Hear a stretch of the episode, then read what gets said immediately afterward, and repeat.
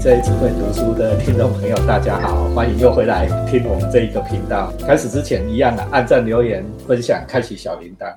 我们这个节目会以多元做特色。我们今天非常特殊哦，我们请到教育界的前辈，他也曾经当过屏东的教育处长的王慧兰王教授，来跟我们大家，王老师来跟我们。我都叫她大姐啦，还好，因为我们其实很熟，从我刚进学校到现在，都一直她都一直很照顾我。那我们先请慧兰老师哈，跟大家加问好啊，B J 晚安，然后各位听众朋友大家晚安，好，非常感谢有机会可以呃，就是到这个呃，就是分享的机会呃，跟大家聊聊书，哎，那也谢谢很多，我想其实这个呃，这个。天地是非常好的，因为透过呃听来呃分享很多对于呃就是书本的阅读的美好。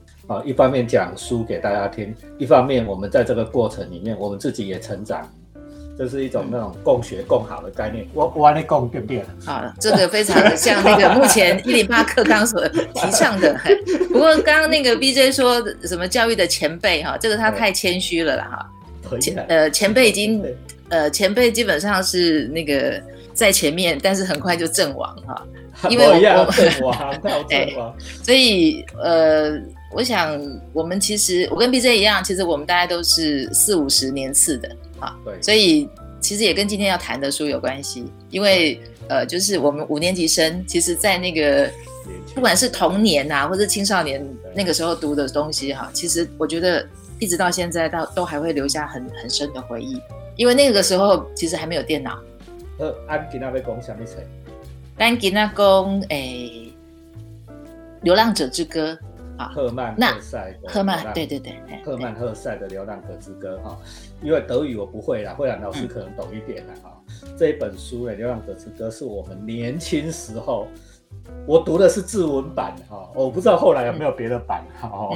那我读的是字文版，年轻的时候，字文出版社好像把它翻作《西达求道记》哦。我刚读的时候深受震撼啊，哦，所以读了很多相关的书。那我刚才也跟慧兰老师讲了，说他就问哈，没懂没关系，但是最起码交女朋友很有用。你讲讲出晚会，好像你很有气质，很有水准。为什么这么有用呢？我们请慧兰老师来给我们介绍。这个，因为那时候台湾整个的环境其实还有很多是呃还在戒还在戒严嘛，然后其实也很多呃就是都是比较本土的东西。对。但是志文出版社的新潮文库，它其实那个整个系列几乎都是西方哲学跟文学。那尤其因为它的封面一定有像那个赫曼赫塞的那个照片啊，那个书名基本上都美美的啊，什么呃乡愁。呃，流浪者之歌啊，车轮下，就是你你就会觉得，对对，然后其实是很多，我觉得那个那个时候的年轻人，坦白说比较多的，呃，就是想要去了解很多世界的呃状况，还有就是心里面其实有很多想要讲的话啊。对，那你每次看本土剧或是看那个，其实它太近了啊。对，所以看到这些西方哲学的翻译的书，或是说文学翻译的书。其实会有很多很，就是很想去了解它，所以我记得另外一个世界，对，所以我记得那时候都是在我我是台南人嘛，我就是在台南的那个书局背着书包看这些书，或是在图书馆借来。我我觉得他对于台湾当就是那个时候的年轻人来讲，他是有一个很重要，就是远方有那个文学，基本上一样跟你在那个追寻自我。所以赫曼赫塞很多的书被认为是那个成长自传体的自我探索了，哎，对，启蒙之书。对，你那时候还高中哦？我那个时候应该是国高中的时候。国高中哦，那你那你比我早读了非常多。你比较年轻嘛？台南会下桃桃讲。哎，博爱路这个应该是很多台南的学生会记得的，对不对哈？对大家共同的回忆。志文出版社的书排在一起很好看，因为它的书背。通通都是一样的格式，所以排起来会有一种整体性的美感。嗯啊，我们那时候都想象着说，如果我能把这些书都读好，文青认证就在身上了。走在校园里面，秀里南 K 跟志文出版社，哦，超级气质，在椰林大道，对不对？哦，是这样的。好，那我们请慧兰老师为我们谈这个书。我们先讲这个书啊。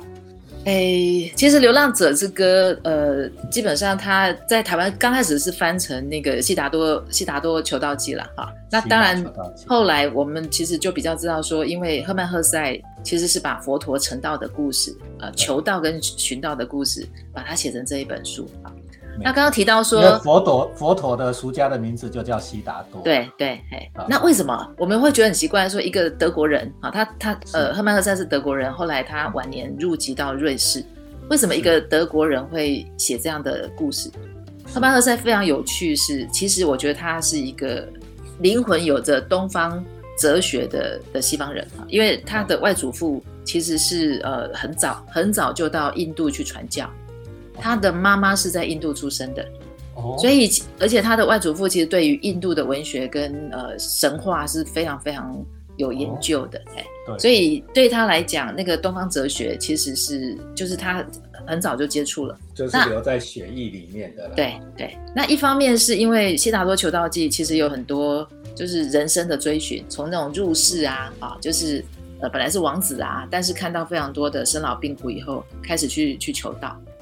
但它里面其实也想到，就是说，呃，其实悟道求道本身哈，它其实不一定是把一切都抛弃，然后那个永恒超越的就是对的。它其实重新有回来肯定生命所经过的一切啊。所以为什么其实这本书在台湾呃后来呃就是把它翻成《流浪者之歌》。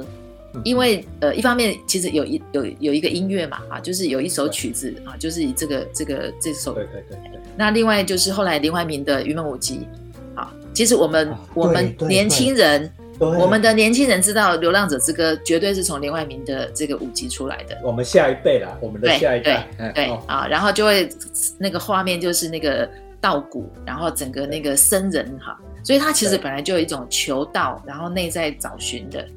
出发去流浪，但是其实是在寻找内在。我觉得这个是他很厉害的地方。我看很多文学家，大概从小都是比较高敏感度的儿童，高敏感度，然后其实很会，其实所以人家很很多人讲说，科曼赫塞是作一般的作家嘛，他的给他的名称通常是是诗人，也是画家，也是作家。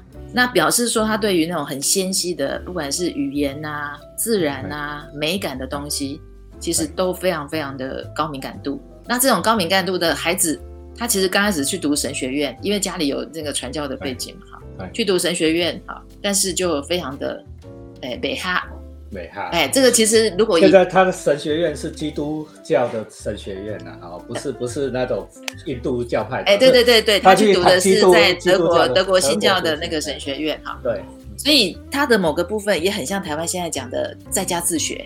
跟那个就是呃，等于说有些孩子不合于体系，所以他的小说呃，为什么某些部分很好看？就是他其实有很多对于呃体制跟呃学校的，其实某个部分有对体制的批判，因为人的那个很纤细的心灵，所以他很多自己的想法，然后他会觉得为什么学校是那个模样，然后怎么要把把把我们框成同样的样子？对对对，哎，所以为什么年轻人会很喜欢读他的东西？就是说。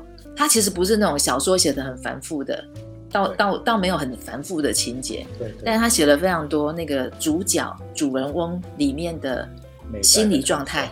那这个心理状态很多就是年轻人，台湾非常多的作家曾经写他们在早年的时候看，呃，就是赫曼·赫塞的书啊，包含像杨照，包含像呃非常多哈。那大家都说到什么？大家都说到说，因为那个时候其实有一种苦闷。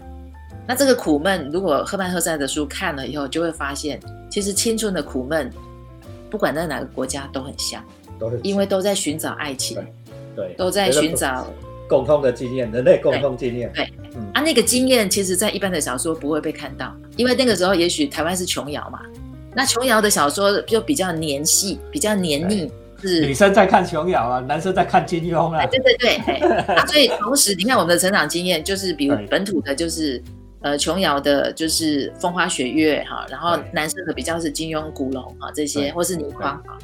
但是我们传在那个德国传进来的，其实这个部分就是它有一点超越性啦。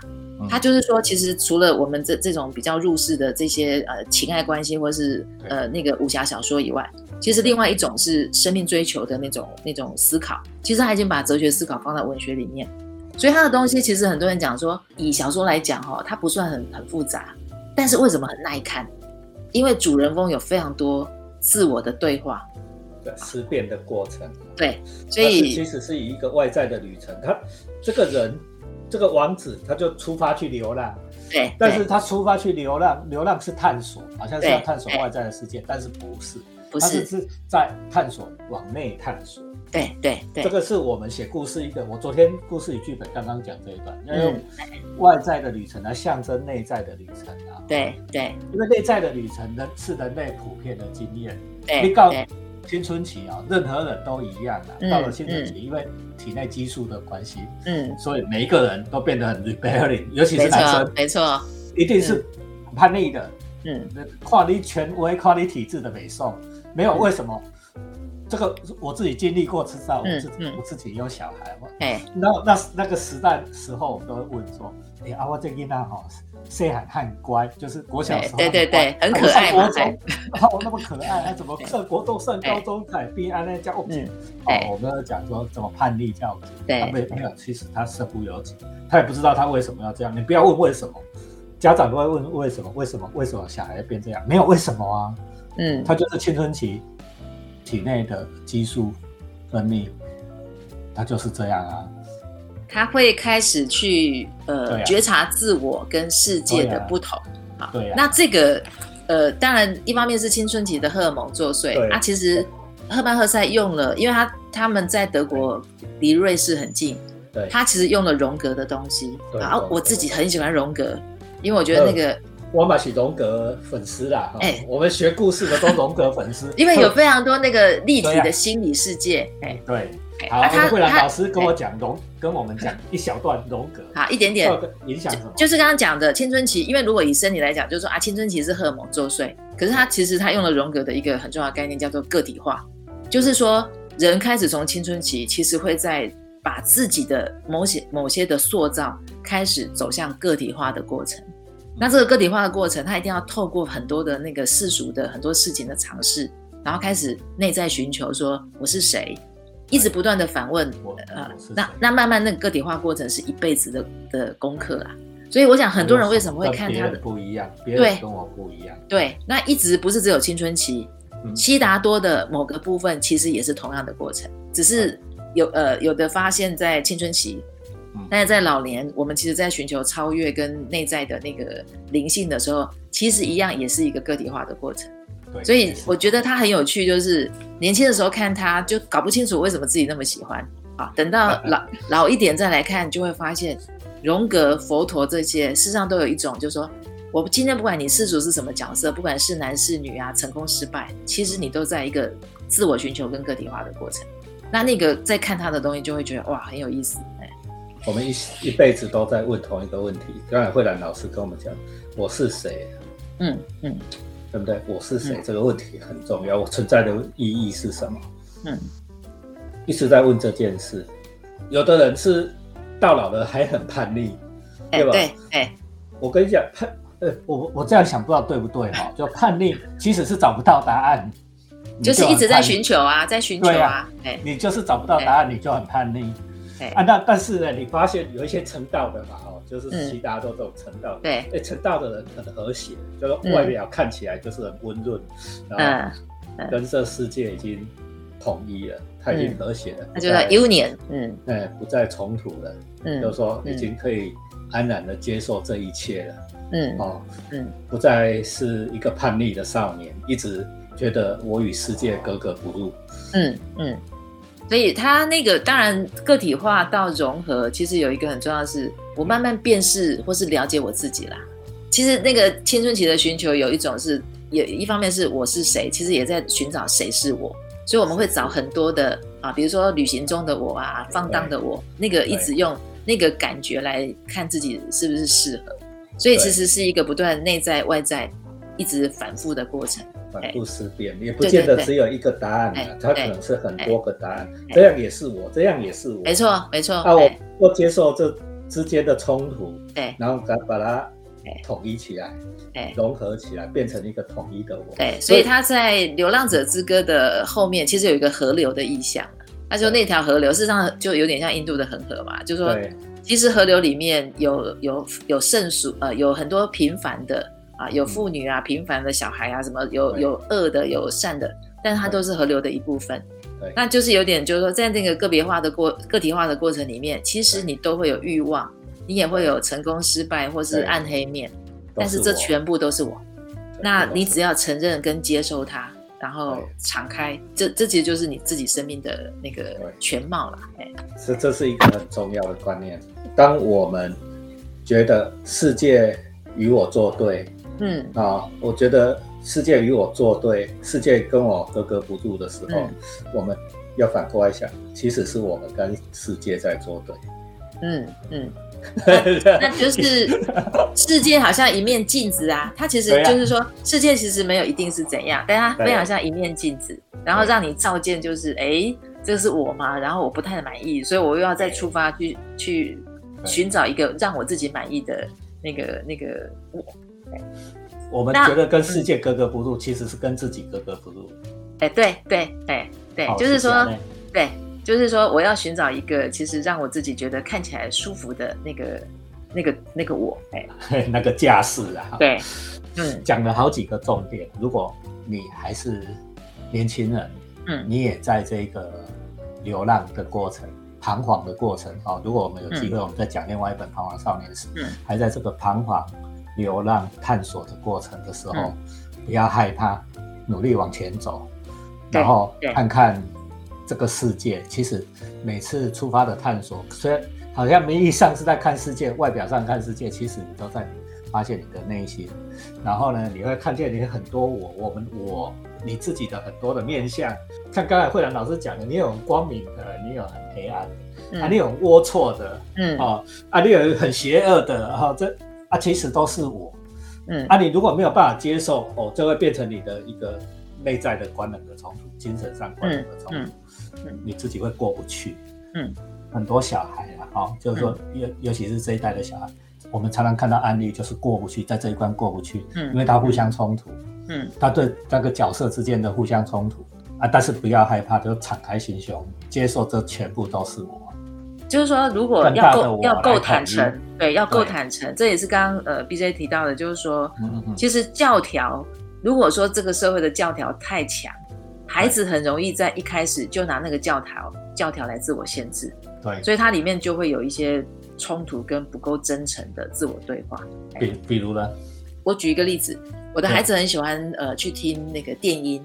啊哦是，对，就是比如说对他们这个年代哈，电音，没没错啊，甚至因为呃，比如说像这样的 pub 里面到底会是怎样的状？因为他在欧洲，他其实是青少年非常喜欢的啊，就是 party 哎，而且是电音，基本上是运动会，它根本不是舞会，它是运动。这个这个是观察很深刻，对。那个我们大概去不到半个小时，大概就是那个就不行了。可是年轻人非常的喜欢。就因为它里面其实有一种狂热跟非常可以舒压。那如果我们老一辈的不知道，会会觉得说那个好像很多的，因为有人会把它联想成毒品啊，或者是很堕落的东西。因为我们没有经历过，所以我们很容易用负面的语词去去界定它，去去贴标签。但是对年轻人来讲，其实他那个体验就是年轻人的共同文化。然后所有的音乐 DJ 那构成了很多的，就是他整个。觉得很有活力的那个面相，哎，所以个体化其实，在不同时代很难讲到底怎样比较好。但是我觉得要坦诚的去面对，在他不同时代的那个欲望吧，就是说你要让他用他自己的方式找到他觉得呃可以安身立命的那种方式。那也许上每一个世代都不一样。对对对，这个慧兰老师是教育的专家啊。他教过的老师，我跟你讲，超过一万个了哦，没有那么多啦。老师的老师啊，老师的老师，所以各各位家长啊，哦，我们这个频道哦，很奇怪，应该都家长听的比较多了，年轻人家长都比较比较认真 啊。各位各位家长哦，你一定要记住这件事哈，就是我们刚才说，孩子要自己在探索的过程中慢慢找到自己，那你要容许他这个探索的过程。老实讲啊，如果从我的立场来讲，我我现在很深刻的，我以前也比较严，嗯，都觉得你应该怎么样，你应该怎么样小，因为小时候很乖嘛，哈，但是我现在就是觉得说，只要他不伤害自己，不伤害别人的范围内，这是最底线嘛，哈，他要做什么看似荒唐的事情，倒也无所谓，去试试看吧。嗯，对吧？我们通常所谓大人看似荒唐的事情，通常都是觉得他浪费时间。对，就是说，因为大人的目标性比较强，那小孩子那个很多探索的时候，我们就会说啊，你那个太浪费时间，在那边浪费时间。可是其实那个浪费时间里面，其实有一个很重要的是，他自己确定的某些他喜欢的东西，还有他在尝试他的很多的方法。对对啊，当然，呃，流浪有意义啦。哎，对，这个其实就是为什么叫流浪者之歌。那个流浪其实并不只是在那边呃乱跑，所谓的其实流浪他。通常内心是有某种目标性的，啊，只是大人了不了解这样的目标性跟意义啦。因为有时候是对孩子来讲有意义，但是大人看不出那个意义，所以要怎么去磋商出？哎，我我了解为什么在那里面你会觉得这么的狂热。我我再跟大家分享一个经验，我也为人父母，有时候觉得我那个小孩很荒唐，对啊，哈，大的乖啊，小的有点荒唐，乱来乱搞的。嗯，但是有时候我静下来想想，哎，我跟他一样年轻的时候，我比他荒唐的多。嗯，我们长大了、老了，好像都会忘记自己年轻的时候更荒唐。就是我们理解我们自己的理由啊，就是说，对啊，我我们知道我们为什么哭、为什么执着的理由。但是基本上等到我要去理解我的下一代的时候，你你说像那个曹雪芹，对，不是满纸荒唐言嘛？你看我们多么多么去同情贾宝玉。可是等到你成为父亲的时候，你就会觉得，哎，这个小孩子我不能容许啊，我的乱搞，在讲宝玉。哎，对，所以我觉得年轻的年轻的某些部分，一方面他很感性，他比较浪漫。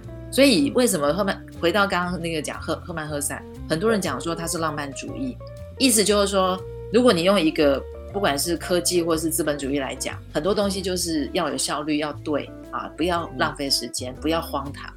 可是浪漫主义就是。它其实比较强调的是感情的真挚，然后很多东西的追寻。你看起来他在流浪，可是其实那个追寻本身就会是，就是生命本身就会是有意义的。啊，你不能用一直用那个我们认为成功的那个定义去框他，好，要不然你看哦，你说那个非常多，如果以我们看这个世界文学名著来看，其实很多得到诺贝尔奖的，通常都在讲人性，而不是在讲成功这两个字。啊，就是就是，反而文学其实比较看的是人性很多真实的层面，他但是他反而没有任何一个诺贝尔文学奖说他在讲成功这这个这个概念。对对对，没错。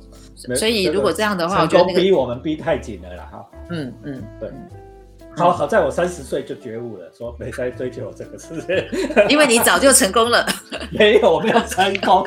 够人工美料，我得鬼公司到水电，人工美料啊，所以那也是你的流浪者之歌。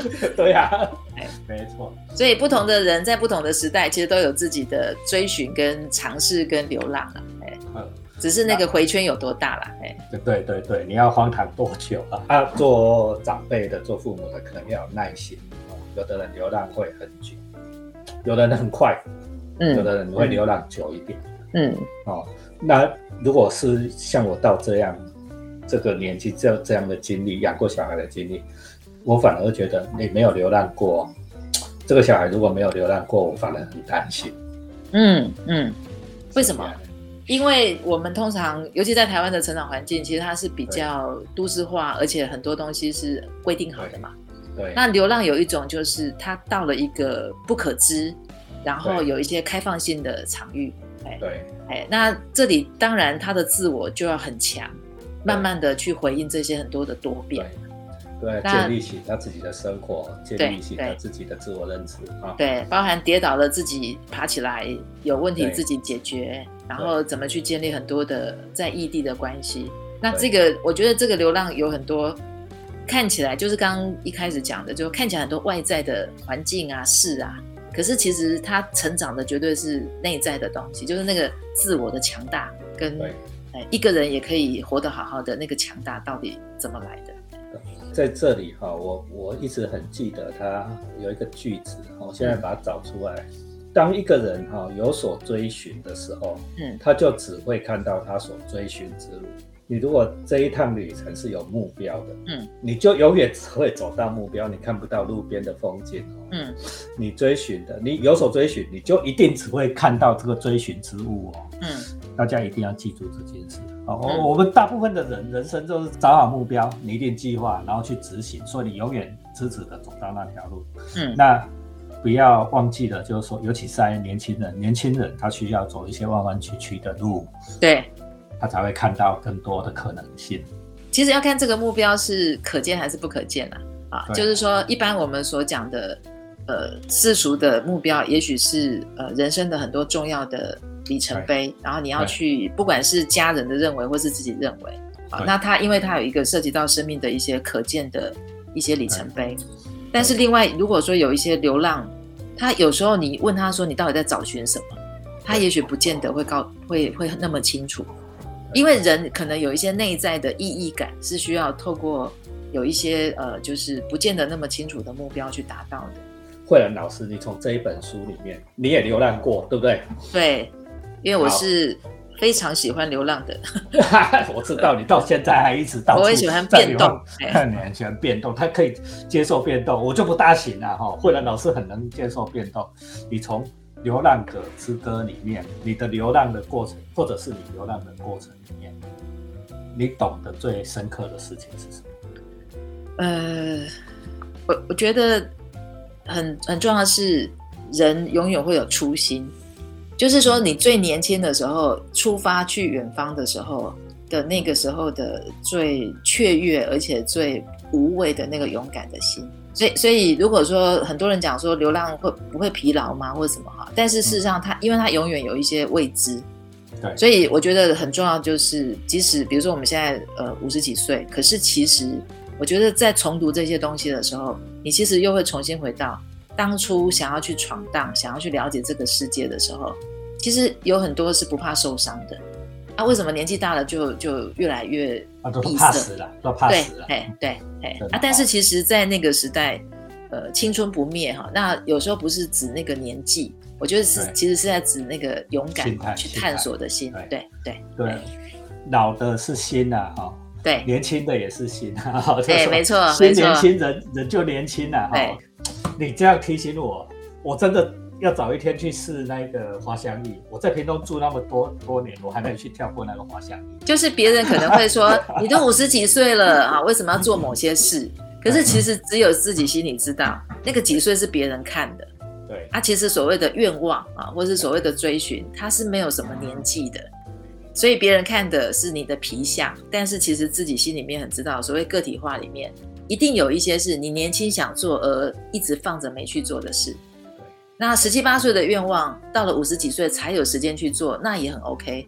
所以他们为什么叫生命之流？就是说我也不一定留到这里，我就不能返回。我其实还是可以返回到十七八岁那个我，继续把那件事情做完。那我会觉得我完成我很很大的心愿。所以后来那个就是远流出版社，其实有二零一七年重新把。呃，就是赫曼的书重新呃德文，就是重新德文翻译就出版，哎，所以其实原始德文翻过来，对对对，又又不一样的事情哦。所以那其中他其实就把呃，就是乡愁，还有呃流浪者之歌，还有彷徨少年时这三本，他把它称为青春不灭三三三部曲。哎，那如果以青春不灭这个概念，意思就是说，其实不管何时都可以出发。因为事实上，青春的愿望跟探索永远都在，所以我觉得这个重读的时候就会很有很有感觉。嗯，太棒了啊！